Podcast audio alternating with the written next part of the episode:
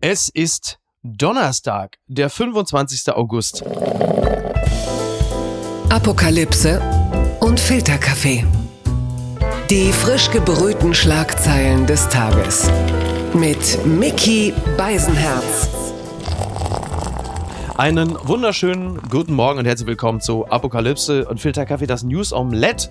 Und auch heute blicken wir ein wenig auf die Schlagzeilen und Meldungen des Tages. Was ist wichtig? Was ist von Gesprächswert? Worüber lohnt es sich zu reden an einem Tag, an dem wir regulär eigentlich gar keine Sendung haben? Aber wenn wir interessante Menschen bekommen können und sie dann gerade Zeit haben, na dann sagen wir, dann machen wir halt auch mal einen Extratag und das ist so einer und ich freue mich, dass er für uns Zeit hat. Er ist Reporter, Moderator und Autor unter anderem des hervorragenden Buches Nachwendekinder und er ist Produzent der Reality-Doku, des Podcasts Raus, ab durch Europa. Darüber werden wir natürlich, ich sag's wie Markus Lanz, darüber wird zu reden sein. Guten Morgen, Johannes Dichelmann. Einen wunderschönen guten Morgen. Vielen Dank für die sehr, sehr herzliche Einladung, um es wie Markus Lanz auch zu sagen. sehr schön. Tolle Runde. Also du und ich. Ähm, es ist so, äh, Angela Merkel bekommt den UNESCO-Friedenspreis für ihre Flüchtlingsaufnahme. Zitat, für ihren großen Einsatz in der Flüchtlingskrise ist äh, die Ex-Bundeskanzlerin mit dem Friedenspreis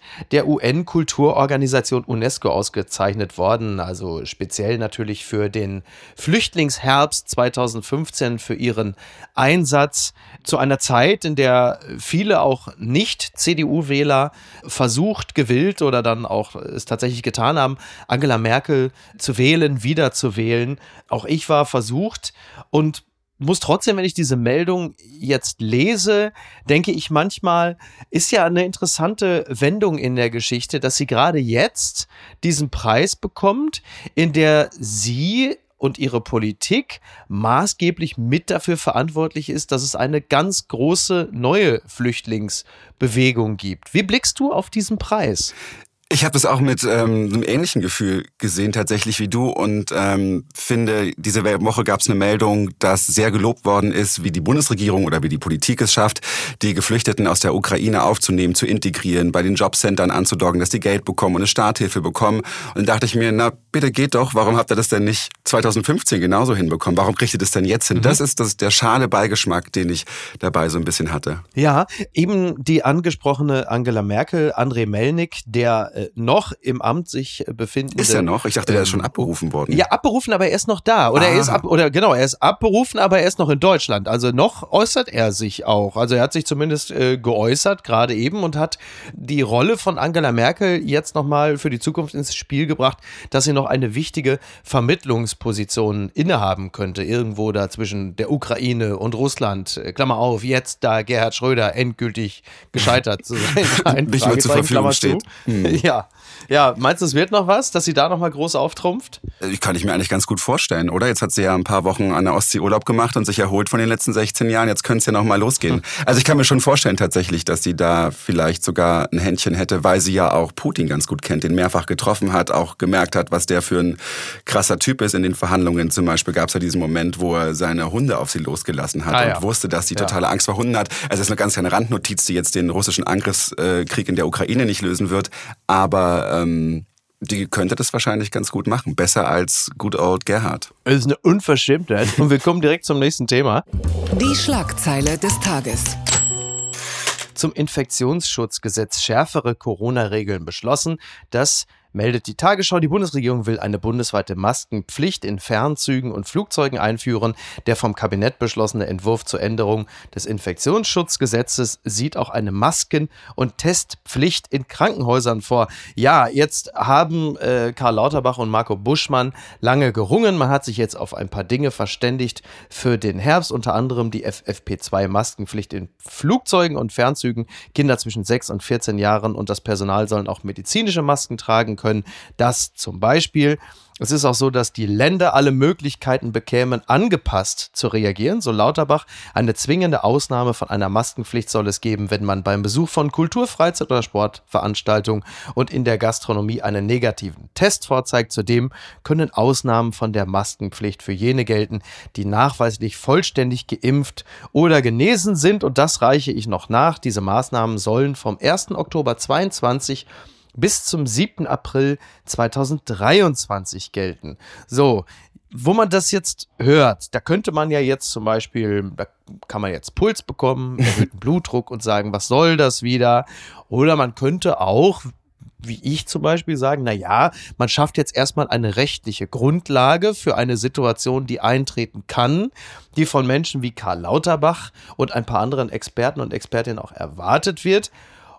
Und sollte dies eintreten, sind diese Regeln, die da jetzt im Katalog stehen, ja immer noch nicht solche scharfen Maßnahmen, wie wir sie bereits während der Lockdowns und der Corona-Hochphase erlebt haben.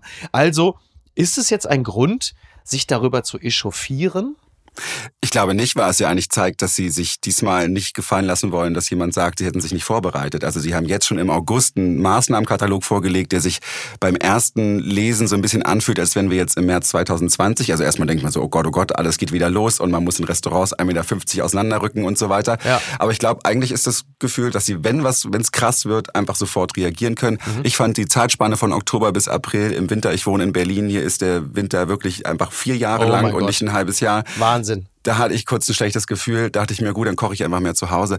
Aber ähm, das Grundgefühl ist eigentlich ganz passabel. Finde ich auch. Ähm, Gerade nachdem das Ganze dann vorgestellt worden ist, erinnerte ich mich an die unsäglichen Darbietungen, als Michael Müller mit diesem komischen Falkplan, äh, Stundenplan äh, da stand, so diese stufenweise Öffnung. Markus Söder mit Begriffen wie der atmenden Öffnungsmatrix oder Armin Laschet, der Brückenlockdown. Also die Osterruhe, all diese Dinge. Nichts davon rieche ich da und schmecke ich da raus. Deswegen fühle ich mich da grundsätzlich gar nicht so schlecht vorbereitet. Eine Sache ist natürlich trotzdem ganz witzig. Das hatte unter anderem auch Robin Alexander, der mit in dem Regierungsflieger mit Habeck und Scholz gesessen hatte, gesagt, na ja, das Timing, ja, all das vorzustellen, unter anderem eine FFP2 Maskenpflicht in Flugzeugen zum Beispiel, das ist natürlich jetzt nicht so wahnsinnig glücklich, wenn man als Bundesregierung genau an diesem Tag äh, sagt, ja, das muss man schon machen. Also in Flugzeugen, äh, da sollte man schon eine Maske tragen,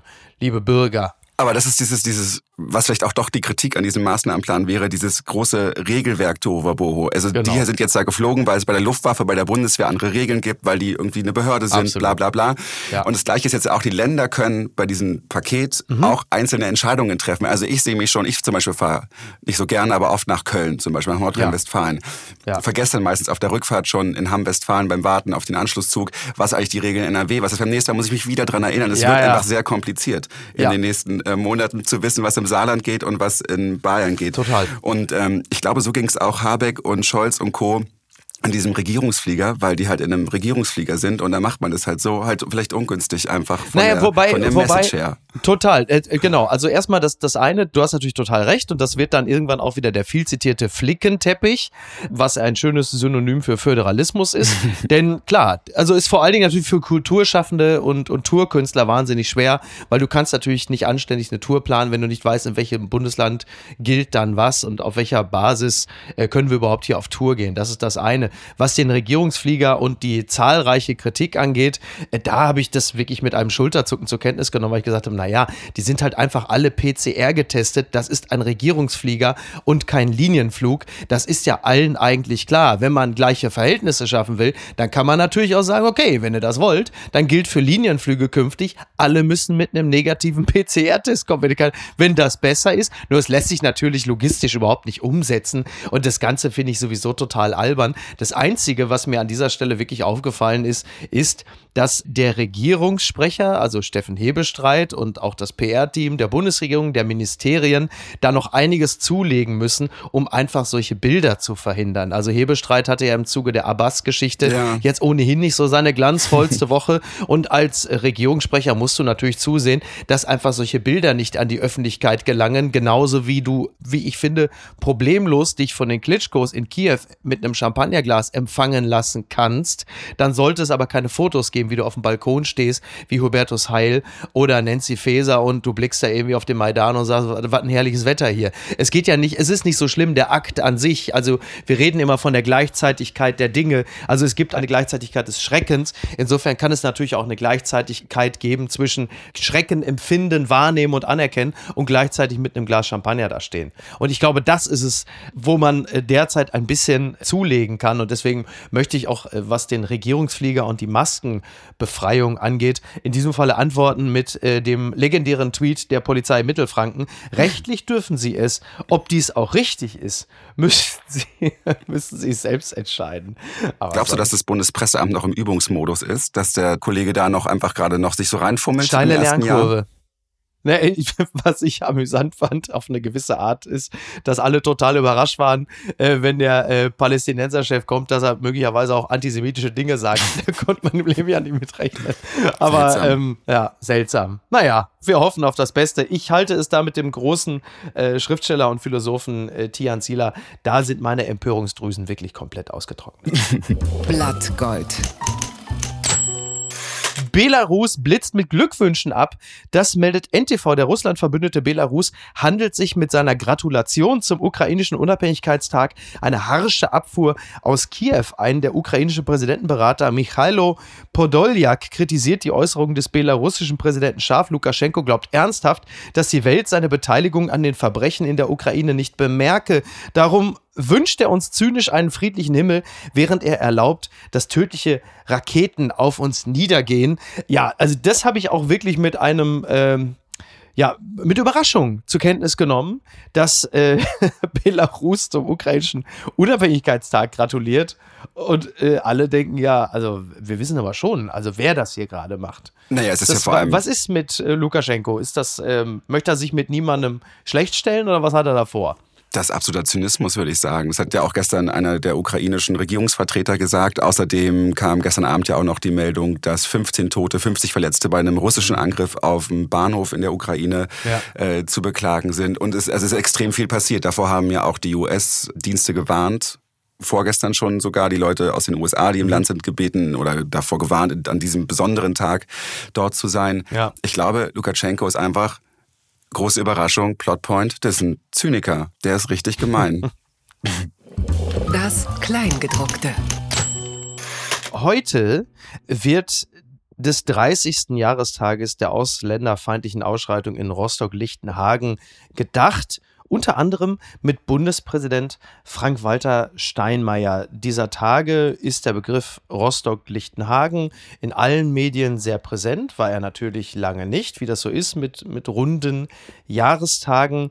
Gerade du als äh, Autor des Buches Nachwendekinder, was, äh, was empfindest du, wenn du den Begriff, den schon fast ikonischen Begriff Rostock-Lichtenhagen hörst? Ich habe sofort die Bilder, diese sehr wackelig gedrehten, körnigen Bilder von diesem Tag im August 1992 im Gedächtnis, wo dieses Sonnenblumenhaus, dieses diese Plattengebäude mhm. da gestürmt wird von von Jugendlichen, von von Neonazis, aber auch von ganz normalen Anwohnerinnen und Anwohnern, die da nebendran stehen und vor allem von der Polizei, die nicht richtig reagiert. Weil wenn ich mich richtig erinnere, war es so, dass ja die Polizeiführung ausgetauscht worden ist. Die kamen aus dem Westen, es mhm. war irgendwie Wochenende oder so und die sind nach Hause gefahren. Die haben also nicht reagiert.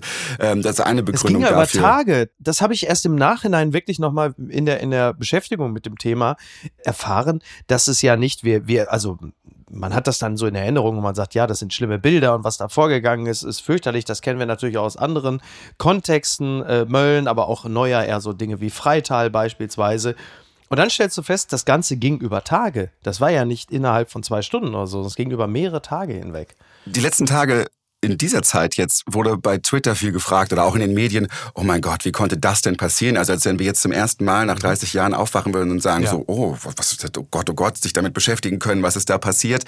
Und ähm, zum Beispiel der Bildzeitung große Vorwürfe machen, weil die damals Schlagzeilen hatten, die äh, damals wurden sie Asylanten genannt, also die AsylbewerberInnen ähm, sehr harsch kritisiert haben und, und sehr viel nachgesagt haben, würde ich sagen. Ja. Aber es war wirklich nicht die Bildzeitung. Ich habe heute mal nachgeschaut und äh, mir Fernsehbeiträge aus, von 1992 von der ARD ARD angeschaut. Ja. Und in diesen Beiträgen durften Leute auf offener Straße unwidersprochen über diese Menschen sprechen, in einer Art und Weise, die die als, als Steinzeitmenschen darstellt, die ähm, nicht das Recht haben, überhaupt zu atmen und zu mhm. sein. Es gab im Nachgang Talkrunden, wo irgendwelche Faschos saßen und sich ausdrücken konnten. Mhm. Angela Merkel ist ja auch damals als, als Jugendministerin äh, der CDU mhm. dahin gebraust und hat mit keinem einzigen Vietnamesen offensichtlich gesprochen, ja, ja, sondern stimmt. hat in einem Jugendclub, wo rechtsradikale stimmt, Jugendliche gechillt haben, ja. hat sie gesagt, oh, das bauen wir wieder auf, weil Linksradikale hatten das Ding abgefackelt. Also der war irgendwie, wir müssen mit denen sprechen, mal gucken, was passiert. Mhm. Aber diese ganzen Diskurse von damals fühlen sich so ein bisschen an wie heute. Und mhm. die letzten 30 Jahren, und das ist, glaube ich, bei ganz vielen Gedenktagen, Anführungsstrichen, oder Erinnerungstagen so, dass wir immer von vorne anfangen. Und das mhm. nervt mich jetzt wahnsinnig auch dieses Mal. Aber hast du, ja, äh, ich erkenne natürlich auch, dass, dass in Sachen dieser Diskurse ähm, da durchaus noch Verbesserungspotenzial ist. Also Björn Höcke hat äh, dieser Tage gerade im MDR wieder ein äh, viel äh, viel beachteten Auftritt gehabt. Und da stellen sich natürlich auch viele die Frage, naja, warum ist der Mann da überhaupt im Fernsehen? Man könnte auf der anderen Seite sagen, klar, der ist im Osten, in Thüringen, ein sehr wichtiger, stark, naja, wie soll ich sagen, durchaus sogar angesehener Mann, so absurd uns das erscheinen kann. Da sind wir wieder bei der Balance, die man halten möchte. Gleichwohl würde ich sagen, dass heute viele Dinge natürlich nicht mehr einfach so durchgehen würden, weil es die sozialen Netzwerke gibt, die diese Dinge natürlich ausgesprochen kritisch betrachten und dafür natürlich so nervig sie manchmal sein können, aber auch eine Art des Regulativs bilden und zu einer Form der Einordnung beitragen, die es damals in der Form äh, offenkundig nicht gegeben hat, wenn selbst die Tagesschau es nicht ganz hinkriegt, dafür ein ausgewogenes Bild zu sorgen. Ich glaube, das Problem bei dem Thema ist auch so ein bisschen, dass es von allen Seiten so ein bisschen weggeschoben werden kann. Das heißt, die Leute in, in Westdeutschland in der Mehrheit konnten sagen, ja gut, das ist ein Problem bei den Ostis, da können wir jetzt nicht helfen, das ist schlimm Klar. genug bei denen. Ja. Die Ostdeutschen, das hat Daniel Kubiak, ein äh, sehr angesehener Soziologe der Humboldt-Universität, glaube ich, gerade auch getweetet, der hat, äh, war irgendwie dort und hat gesagt, dass Leute davon sich genervt gezeigt haben, also Ostdeutsche, dass schon wieder darüber gesprochen wird. So, die schieben mhm. das irgendwie auch weg. Ja. Und die einzigen, mit denen nie gesprochen worden sind, sind die vietnamesischen Vertragsarbeiter. Und die Geschichte von denen ist so interessant. Also es sind Leute, die genau wie die Gastarbeiter in, in Westdeutschland dahin gekommen sind, da massiv ausgebeutet worden sind, da äh, einkaserniert gelebt haben. Und nach der Wiedervereinigung, weil es keinen rechtlichen Rahmen mehr für die gab, wurde gesagt, gut, entweder ihr ähm, geht jetzt wieder oder ihr müsst mhm. gucken, dass ihr selbstständig irgendwie, ihr könnt nicht ihr müsst irgendwie selbstständig Geld verdienen. So haben die angefangen, Marktstände aufzubauen, die anderen haben irgendwie Zigaretten verkauft und so weiter und so fort. Und das ist auch eine interessante Meldung von den letzten Tagen, dass ja in Chemnitz ein Mann, der genau mit dieser Geschichte 87 nach Sachsen gekommen ist, der Fisson, der ist jetzt Mitte, Ende 60 mhm. abgeschoben werden soll, aufgrund eines blöden Verfahrenfehlers, weil er, genau. weil er irgendeine E-Mail nicht bestätigt hat oder irgendeinen Antrag nicht ausgefüllt hat oder ja, so ja. und mal kurz weg war. Und es zeigt ja auch wieder, dass diese ganze Geschichte, dass diese Leute vergessen worden sind. Total. So, das muss jetzt ja. von vorne angefangen werden zu erklären, ähm, was mit diesen Vertragsarbeitern, was sind Tausende, Zehntausende, Hunderttausende Leute. Und ähm, das ist echt ein Nischenthema, was es eigentlich nicht sein dürfte. Zu dem Thema hatte Samira El-Wasil in der vorgestrigen Ausgabe auch etwas gesagt, was den Herrn, den du gerade angesprochen hast, angeht. Äh, da haben wir auch noch äh, auf eine entsprechende Petition hingewiesen, die die Abschiebung der Familie verhindern soll. Die haben wir auch äh, nochmal hier bei uns jetzt in die Shownotes gepackt. Ein letztes noch zu dem Thema, zu dem es natürlich noch sehr viel mehr zu sagen gäbe. Es gibt ja auch dieses äh, berühmte Bild des äh, Mannes, der den mhm. Hitlergruß macht, der vor dem Gebäude steht, äh, der einen, wir dachten immer, es sei ein Pissfleck, auf der Jogginghose hat. Was es damit auf sich hat, hat Markus Feldenkirchen erzählt in der Ausgabe vom Dienstag. Was aber noch nicht erwähnt worden ist, ist der Fotograf dieses berühmten Fotos. Und das ist der in diesem Jahr leider, wie man so schön sagt, äh, viel zu früh verstorbene Fotograf Martin Langer hier aus Hamburg, der ist im März verstorben, dessen großartige Arbeit wir an dieser Stelle auch nochmal ganz kurz gedenken wollen. Bitte empören Sie sich jetzt. Atomkraft. Japan erweckt Bau neuer AKW und Laufzeitverlängerung auf über 60 Jahre. Das entnehme ich heise.de. Japanische Regierung weicht offenbar von ihrer bisherigen Linie ab und erwägt neue Atomkraftwerke der nächsten Generation zu bauen. Zudem sollen bereits bestehende AKW wieder ans Netz gehen. AKW-Laufzeiten könnten auf über 60 Jahre verlängert werden. Das geht aus einer Mitteilung der Regierung hervor, in der Premierminister Fumio Kishida zitiert wird. Japan müsse sich für den kommenden Winter wappnen, aber auch langfristig die Energieversorgung sichern. Das Land müsse alles unternehmen, um auf unvorhersehbare Situationen vorbereitet zu sein. Bedeutet auch, zehn Atomkraftwerke, die momentan nicht am Netz sind, sollen möglichst schnell wieder in Betrieb genommen werden. So, Japan Fukushima, da klingelt es. So, jetzt ist es ja nun so in der modernen Debattenkultur, äh, da soll man ja ausschließlich die Betroffenen reden lassen. Alle anderen sollen nach Möglichkeit die Schnauze halten, zuhören und lernen. Was aber, wenn die Betroffenen sagen, ja Leute, Fukushima war schlimm, aber wir müssen ja auch in Zukunft jetzt mal irgendwie weitermachen. Deshalb wir, die betroffenen Japaner, sagen, ja, Atomkraft, ja bitte. Und dann aber auch gleich auf die nächsten 60 Jahre. Und wir, äh, die Deutschen, die ja nun gerade die Energiewende, also naja, also Energiewende, wie, wie nenne ich das jetzt anders? Ein Energiehumpeln, also so eine ganz, also so eine träge, ganz Wendelchen. träge Wende versuchen. Wir stehen jetzt da und sagen, ja, Moment mal, Leute, ihr seid da doch zumindest moralisch unsere wichtigsten Alliierten, wenn wir sagen, schaut auf Japan, schaut, was mit denen passiert ist. Und jetzt sagen die, ja, sicher, aber AKW, also sie helfen uns ja auch. Und was machen wir jetzt? Ich, mich würde tatsächlich interessieren, die Meldung ist ja von gestern niegelnagelneu, wie tatsächlich mhm. die japanische Bevölkerung darüber denkt, gerade die in den betroffenen Gebieten. Das würde mich sehr interessieren, weil deren Vertrauen ja auch in diesen Betreiberfirma ja. TEPCO oder wie die hießen, ja, ähm, ja auch, glaube ich, erschüttert ist ein doppeldeutiges, aber auch ein passendes Wort mhm. dafür. Was mich noch viel mehr interessiert, ist tatsächlich, weil ich, dass ich glaube, dass das für die Grünen hier in Deutschland ein heißer oh ja. Winter auch wird, weil mhm. sie müssen pragmatisch sein. Habeck ist Bundeswirtschaftsminister und damit, glaube ich, auch Scheiße, Energieminister, oder? Eine Kacke vor, vor dem Herrn. Lieber im Flugzeug, Flugzeug in meinem Bauch. Nein, das stimmt, der ist ja in der Tat, du hast völlig recht, er ist Wirtschafts- und Energieminister, ja klar. Ja. Also Klimaschutz, äh, ich glaube, er ist sogar Klima und Energie, also alles. Also eigentlich so eine Art Superminister. Und also Superminister in dem Fall ja auch doppeldeutig. Und äh, wie du richtig sagst, also ich meine, jetzt ist der Habeck nun schon mehrfach so, hat ja alles hochgewürgt, äh, Kacke, und sagte ja schon, äh, naja, so mit der Kohle, äh, da kann man jetzt auch noch mal eine Weile weitermachen.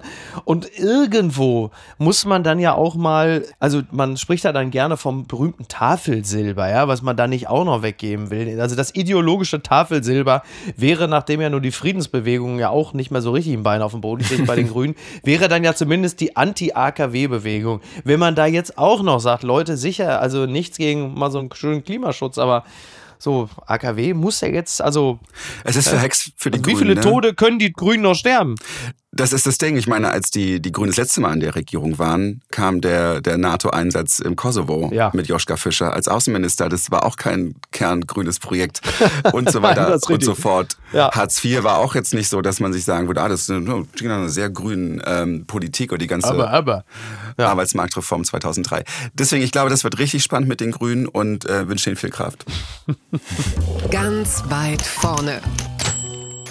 Raus, ab durch Europa, eine Reise ins Ungewisse, ohne zu wissen mit wem und wohin. Traum oder Albtraum. So schreibt der Stern und es geht um eine Podcast Reality Doku, etwas Spannendes, etwas Neues mit äh, dem du, lieber Johannes, ja durchaus etwas zu tun hast, denn du hast das Ganze produziert. Und jetzt äh, sage ich natürlich als jemand, der seine äh, frühe äh, berufliche Sozialisation bei RTL, bei RTL 2 erfahren hat, äh, Reality, wie geil, äh, hoffentlich ist er ordentlich Krawall. Wie kriegt man das denn hin? So in einem Podcast. Ja, also das ist kein Podcast, wo Leute sich so wie wir beide gerade einfach so vom Mikrofon setzen äh, am Morgen an einem wunderschönen Donnerstag, sondern wir haben wirklich vier Leute aus 7000 Leuten rausgecastet mhm. und haben den Mikrofone an den Körper rangeklebt quasi und haben die drei Wochen lang nonstop aufgenommen. Also es ist wirklich zwei Frauen, zwei Männer, richtig? So ist es. Die sind zwischen 18 und 21, kommen aus Baden-Württemberg, zwei, einer aus Berlin, einer aus NRW. Und ähm, wir haben uns gedacht, nach Corona, was, oder nach Corona ist gut, ne? Aber so während Corona so ab, mhm, was, ja. was will diese Generation Z, wie sie genannt wird? Natürlich ist der größte Need, den die haben, zu reisen und die Welt zu entdecken. Man muss mhm. sich vorstellen, die saßen jetzt zweieinhalb Jahre in ihren Kinderzimmern, haben da, äh, weiß ich nicht, vielleicht ein paar Rap-Tracks aufgenommen vor lauter Langeweile oder haben angefangen, TikTok-Stars zu werden oder ein Modestudium zu machen per Zoom wir wollten den Europa zeigen tatsächlich mhm. und haben die losgeschickt. Die Älteren kennen das ja noch als Interrail. Das, ne? das so, heißt so. heute noch so. Echt? Tatsächlich, ja? Also, ja, ist immer, ja. ist immer noch Interrail. Ja, ja. Ah ja, okay. Genau, wir haben den Rucksäcke aufgeschnallt, einer hat einen Koffer mitgenommen, das war nicht so klug. Und dann sind die losgetobt. Die wussten nie, wo es hingeht. Und das, ja. das Schärfste war, die durften ihre Handys nicht mitnehmen. Das ist aber natürlich die Höchststrafe. Höchststrafe. Ja. Denkt man, ich glaube, es entwickelt sich ein bisschen anders. Und es, ähm, sie musste, das es wäre furchtbar gewesen mit dem Handy, hätten mit ihren Freunden geschrieben, hätten sich irgendwie, hätten alles sofort gefunden, hätten alles sofort Mhm. Klar. managen können. Ja. Wir haben diese auf diese Gruppe raufgeworfen. Es ist ein, kein, kein Reality-Begriff, wie er Mhm. bei dir im Dschungel vielleicht stattfindet. Die mussten keine Spinnen essen, Ja. sondern die haben große Überraschungen erfüllt bekommen. Die haben sich aber auch, haben auch Sachen bekommen, die wirklich krasse Herausforderungen waren. Zum Ähm, Beispiel, kannst du uns da schon ein bisschen was teasen? Ich tease jetzt mal exklusiv. Äh, Kann sein, dass wir die mal an einem schönen Ort ausgesetzt haben, später am Abend und selbst haben ein Hostel suchen lassen. Wir haben nicht immer was für die gebucht und denen nicht immer ein, ein doppeltes Netz da eingezogen. Und kann Okay. sein, dass das ein bisschen eskaliert ist. Folge 5, großer Kracher. Wie haben sich die Dynamiken innerhalb der Gruppe verändert, weil die sich ja vorher nicht kannten? Haben sich die Sympathien verschoben oder auch Absolut. für mich ja zum Beispiel als, als Zuhörer, ja, äh, kann man davon ausgehen, dass meine Sympathien sich für die einzelnen Protagonisten und Protagonistinnen im Laufe der, der Doku auch nochmal verändern? Ich hoffe, ich glaube, dass man als hörende Person mitreißt und tatsächlich auch in der einen oder anderen Situation jemanden richtig scheiße findet und in der nächsten Situation wieder toll findet. Und das ist, also ich glaube, uns ist es gelungen dadurch, dass wir nicht mit der Kamera dabei waren, sondern mit dem Mikrofon. Also nicht die ganze Zeit, wenn man das drehen Ja. würde, ne, würde man immer abbrechen, könnte nochmal langlaufen. Ja, genau. Wir sind Genau. einfach mit Abstand hinterhergelatscht, was die gemacht haben. Und dadurch leben die einfach ein, kein normales Leben, weil sie ein großes Abenteuer haben und es nicht normal ist, was sie da alles machen. Aber wie sie untereinander fun funktionieren, ist so, wie, wie menschliche Verbindungen funktionieren. Und dadurch ist der eine halt an einem Tag halt ein bisschen scheiße drauf und am nächsten Tag ist er halt zuckersüß. Und so verbindet sich das die ganze Zeit. Man ist wirklich auf dieser Reise absolut mit dabei. Bei welchen äh, Konflikten hast du als Mann von 33 Jahren gedacht, oh, das ist aber typisch Gen Z. Das hätte ich für mich selber schon gar nicht mehr so kommen sehen. Ah, das ist eine gute Frage. Muss ich kurz überlegen, was so Gen Z-mäßig ist. Mm, Ich glaube, was auch, wir haben jetzt auch gerade für eine Fernsehdoku gemacht mit der Gen Z und was ich an denen interessant finde, ist, dass sie ganz schön krasses Anspruchsdenken haben. Ich weiß nicht, ob das generationsübergreifend ist oder vielleicht an Leuten, die sich vor Mikrofon und Fernsehkameras klemmen. Ja. Aber ähm, da ist schon, schon so ein Zug dahinter, was ich mich, glaube ich, glaube ich, vielleicht würde mich jemand, der mich mit 19, 20 kannte, auch sagen, ich glaube, du warst genauso. Aber da ist einfach schon ein anderer, anderer Vibe dahinter, was ihnen so gehört und was ihnen, was ihnen so zusteht. Das ist Okay, so. okay. Sonst, ja, ja, okay. Das, das, aber weißt du, was ich meine? ja, ich weiß genau, was du meinst. Also normalerweise geht es ja um die Work-Life-Balance, wo viele moderne Arbeitgeber und Arbeitgeberinnen sagen, naja, unter diesen Voraussetzungen wird das Arbeitsverhältnis wohl kaum länger als eine Woche dauern. In diesem Falle geht es ja eher so um die, äh, um die Travel-Commodities oder so, ne? Weil- Vermutlich. Oder sie werden sich ja wohl auch äußern, was sonst ihre Ansprüche im Leben angeht. Denke ich mal. Also lassen sich da ja vermutlich schon sehr in die Karten gucken.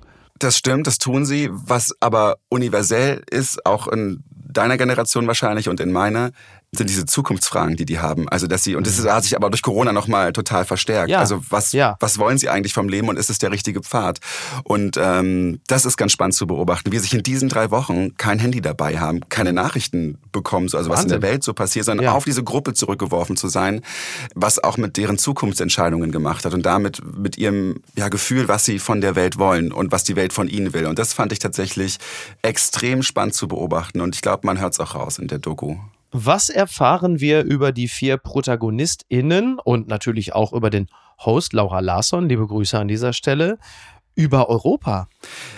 Ich glaube, dass Europa der Unterschiedlichkeiten ist. Ich glaube, gerade der, der Blick aus Deutschland und vielleicht auch aus Frankreich ist ja einer, der sagt, wir sind Europa, hier geht's los, wir, wir, alles ist prima äh, und alle sollen sich mal schön an uns anpassen. Und ich glaube, dass die vier in an bestimmten Stationen schon gemerkt haben, dass es anderen, also sie haben sich zum Beispiel in einer Stadt getroffen mit zwei äh, 18-jährigen Mädels, die sie anquatschen mussten und mit denen dann Sachen unternehmen mussten. Und da hat denen schon ganz schön die Ohren geschlagert, was deren Lebensverhältnisse sind und was ihre Lebensverhältnisse sind.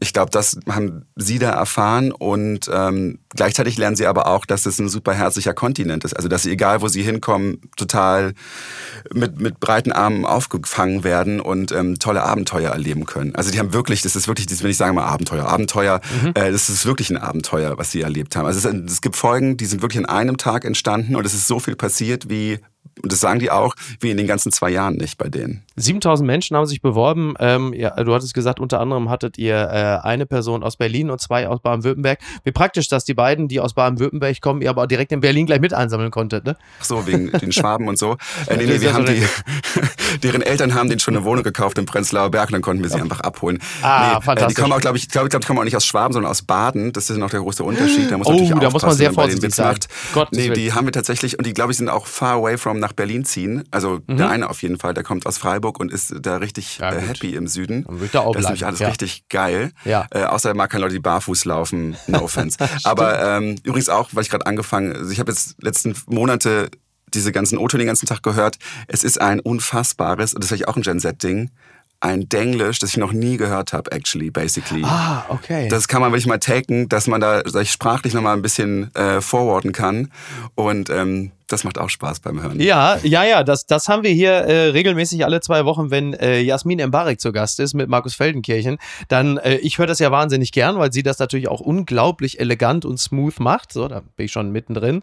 Ähm, aber wir haben ja auch immer regelmäßig so den einen oder die andere, die sagen, das ist mir jetzt aber wirklich, aber das ist mal zu hoch, da komme ich nicht mehr mit. Naja, Gewinner des Tages.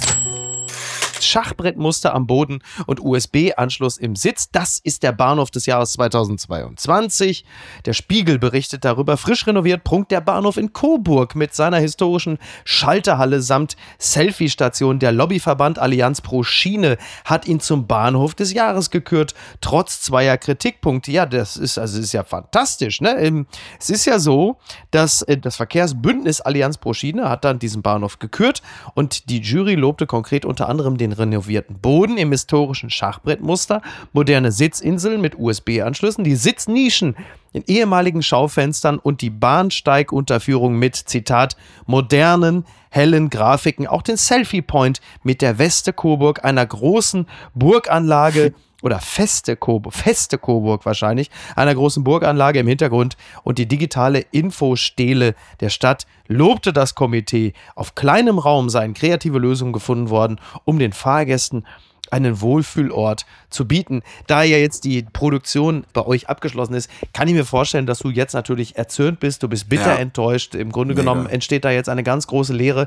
dass ihr diesen Punkt äh, auf eurem äh, Trip durch Europa natürlich nicht abgehandelt habt. Und äh, Absolut. wie viel, wie viel Bitterkeit äh, ist da jetzt in dir? Wohnt da in dir? Ist da inne? Ich hab, mir sind mehrere Gedanken durch den Kopf gegangen. Ich habe noch gelesen, dass die das in Coburg vielleicht auch so rausputzen, weil sie gerne möchten, dass der ICE Berlin-München da hält. Weil der fährt da nur durch Ja, genau. und der hält da nie. Vielleicht Ja. wäre das mal ein Anlass, ein kleines Selfie zu machen vor der Burg.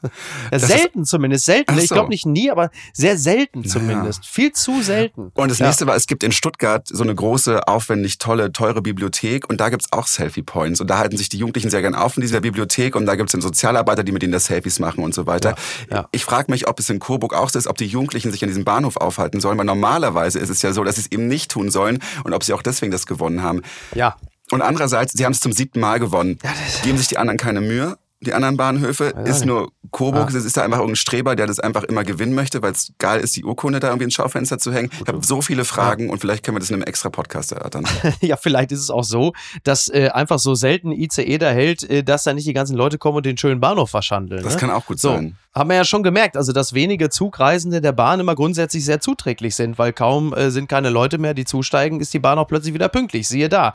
Ähm, die Leute vom Bahnhof in Coburg haben ja gesagt, naja, man würde sich schon wünschen, dass die Leute kämen, also dass es eine bessere ICE-Anbindung gäbe, die Leute kämen und dort verweilen. Und so wie man die Deutsche Bahn kennt, bist du erstmal an dem Bahnhof, dann hast du in der Regel ja auch wirklich ganz, ganz viel Zeit, also mehrere Stunden, teilweise Tage, um den Bahnhof ganz in Ruhe zu genießen, ohne störende Anschlusszüge, die da kommen. Also das, da muss ich schon auch sagen. Und Ja. deswegen plädiere ich dafür. Und jetzt ein offener, wie ein offener Brief, ein offenes Wort, dass der Bahnhof Hamm-Westfalen sich jetzt endlich mal im Riemen reißt und Ah. die Halle von denen so richtig aufmöbelt, einen richtig schönen Bahnhof daraus macht. Und dann wird sich kein Pendler zwischen Berlin und NRW mehr beschweren. Das wäre mein Hot Take. Das, das, das grenzbiblische Ereignis, die Zugteilung von Hamm, ne? Das ist wirklich, ja, da hast du wirklich bei mir offene Türen eingerannt. Und was schreibt eigentlich die Bild? Na komm, das muss natürlich noch sein. Thema der Woche, Post von Wagner. Betrifft Mythos Winnetou. Es ist, als würde man mir das Herz rausreißen.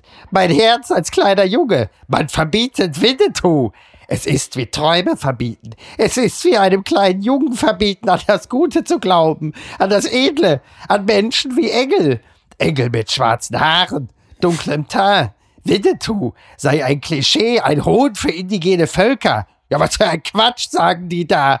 Winnetou war der Häuptling der Apachen, der eine Blutsbrüderschaft mit einem Weißen schloss. Es war herzzerreißend schön, wie sich der Indianer und der Weiße versöhnten. Mein Kinderherz liebte das alles. Irgendwie war alles schön. Und wir als Kinder gingen glücklich schlafen, denn das Märchen ist die einzige poetische Form, in der das Böse verschwindet, schrieb eine Märchenforscherin. Herzlichst, ihr Franz Josef Wagner. Naja, also bitte, da ist es ja jetzt nun wirklich geklärt. Uschi Glas hat ich auch, auch an Uschi Glas gedacht, in einem. Gastbeitrag in der Welt gesch gesch geschrieben, dass es immer in der Literatur das Gute gegen das Böse gibt. Und da sie ja nun wirklich vor ungefähr 80 Jahren mal eine Indigene gespielt hat, sie muss es ja nun wirklich wissen. Also, ne, da ist so ein bisschen, was, was diese kulturellen äh, äh, Fragen angeht, ist so ein bisschen Morbus Gottschalk an dieser Stelle. Ich, ich sag mal so viel, die Bild-Zeitung hat jetzt gerade eben noch damit getitelt, dass sie das letzte Exemplar dieses anstößigen Winnetou-Buches jetzt verlosen. Also das ist, ich glaube, künftig werden die Abu Chakas oder die Remos, anstatt das grüne Gewölbe nochmal leer zu räumen, äh, werden wahrscheinlich sich auf die Suche nach diesem letzten äh, Band bezüglich dieses, es ist ja auch noch nicht mehr der Original Winnetou von Karl May, das ist ja nur so eine Art Fanfiction.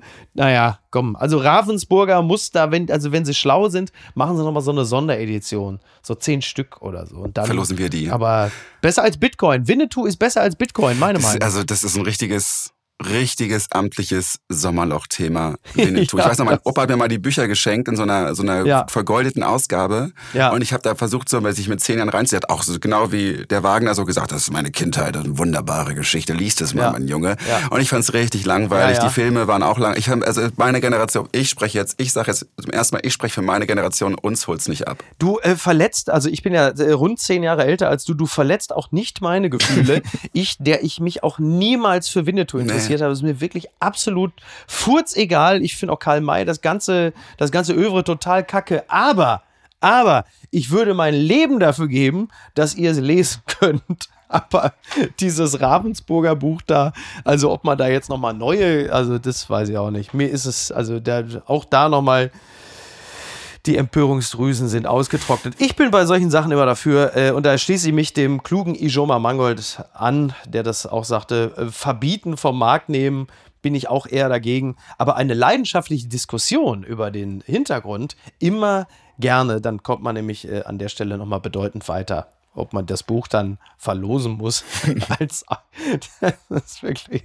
Oh Gott, ich werde, glaube ich, am Wochenende mit Claudius Seidel nochmal darüber sprechen. Also, Johannes, ich danke dir ganz äh, herzlich. Hat mir sehr viel Spaß gemacht. Ich äh, empfehle an dieser Stelle nochmal äh, ganz, ganz warm raus ab durch Europa den neuen Reality-Doku-Podcast. Ist eine ganz, ganz spannende Geschichte. In wie vielen Teilen, Johannes? In zehn Teilen. Na, guck mal, Und da die Folgen erscheinen zweimal in der Woche, also immer montags und donnerstags. Jetzt heute Donnerstag kommt die erste Folge for free für alle, überall wo es Podcasts gibt. Sehr cool. Und dann wird die Geschichte fertig erzählt. Gibt's auch bei Instagram und TikTok, wir sind überall. Kommen auch Cowboys drin vor und Indigene? Die haben wir gestrichen. äh, die, haben, die haben so einen Blur drüber, einen schwarzen Balken, die muss man suchen. Okay, sehr gut. Johannes, vielen Dank. Mach's Vielen gut. Dank. Und wenn du Lust hast, komm doch gerne wieder. Du musst nicht immer sofort einen neuen Podcast haben. Du kannst auch einfach Sehr, so sehr gerne. Vielen Dank. Sehr schön. Machen wir so. Danke. Ciao, Tschüss. Ciao. Tschüss. Apokalypse und Filtercafé ist eine Studio Bummens Produktion mit freundlicher Unterstützung der Florida Entertainment. Redaktion Niki Hassania. Executive Producer Tobias Baukhage. Produktion Hanna Marahiel. Ton und Schnitt Niki Fränking. Neue Episoden gibt es immer montags, mittwochs, freitags und samstags. Überall, wo es Podcasts gibt. Stimme der Vernunft und unerreicht gute Sprecherin der Rubriken Bettina Rust. Die Studio Bummens Podcast-Empfehlung. Hallo, ich bin Jan Müller. Olli Schulz und Jan Delay sind zwei der großen Namen, mit denen ich in den letzten Wochen über ihr musikalisches Gesamtwerk gesprochen habe. Und das, wie immer, sehr ausführlich. Denn bei meinem Podcast Reflektor geht es nicht nur um Musik, sondern auch um die Geschichten hinter der Musik. Ich selbst spiele bei Tokotronic. Ich weiß, was es bedeutet, Musik zu machen, in einer Band zu spielen, Alben aufzunehmen und auf Tour zu sein. Ich kenne alle Facetten, die sich mit diesem Beruf verbinden. Euphorie und Drama. Und genau darüber spreche ich mit meinen Gästen bei Reflektor. Was verbindet uns? Was unterscheidet uns? Reflektor gibt euch einen Blick hinter die Kulissen der Musikwelt, den ihr sonst so nirgendwo bekommt. Die Liste der Menschen, mit denen ich bereits sprach, ist lang. Deichkind, Campino, Jens Rachut, Doro Pesch, Judith Holofernes, Casper, Igor Levitt, Haftbefehl, Esther Bejarano, Charlie Hübner und viele, viele mehr. Music is a healing force of the universe. Reflektor, der Musikpodcast. Jeden Freitag. Ich freue mich drauf und ich freue mich auf euch. Wir hören uns. Euer Jan Müller.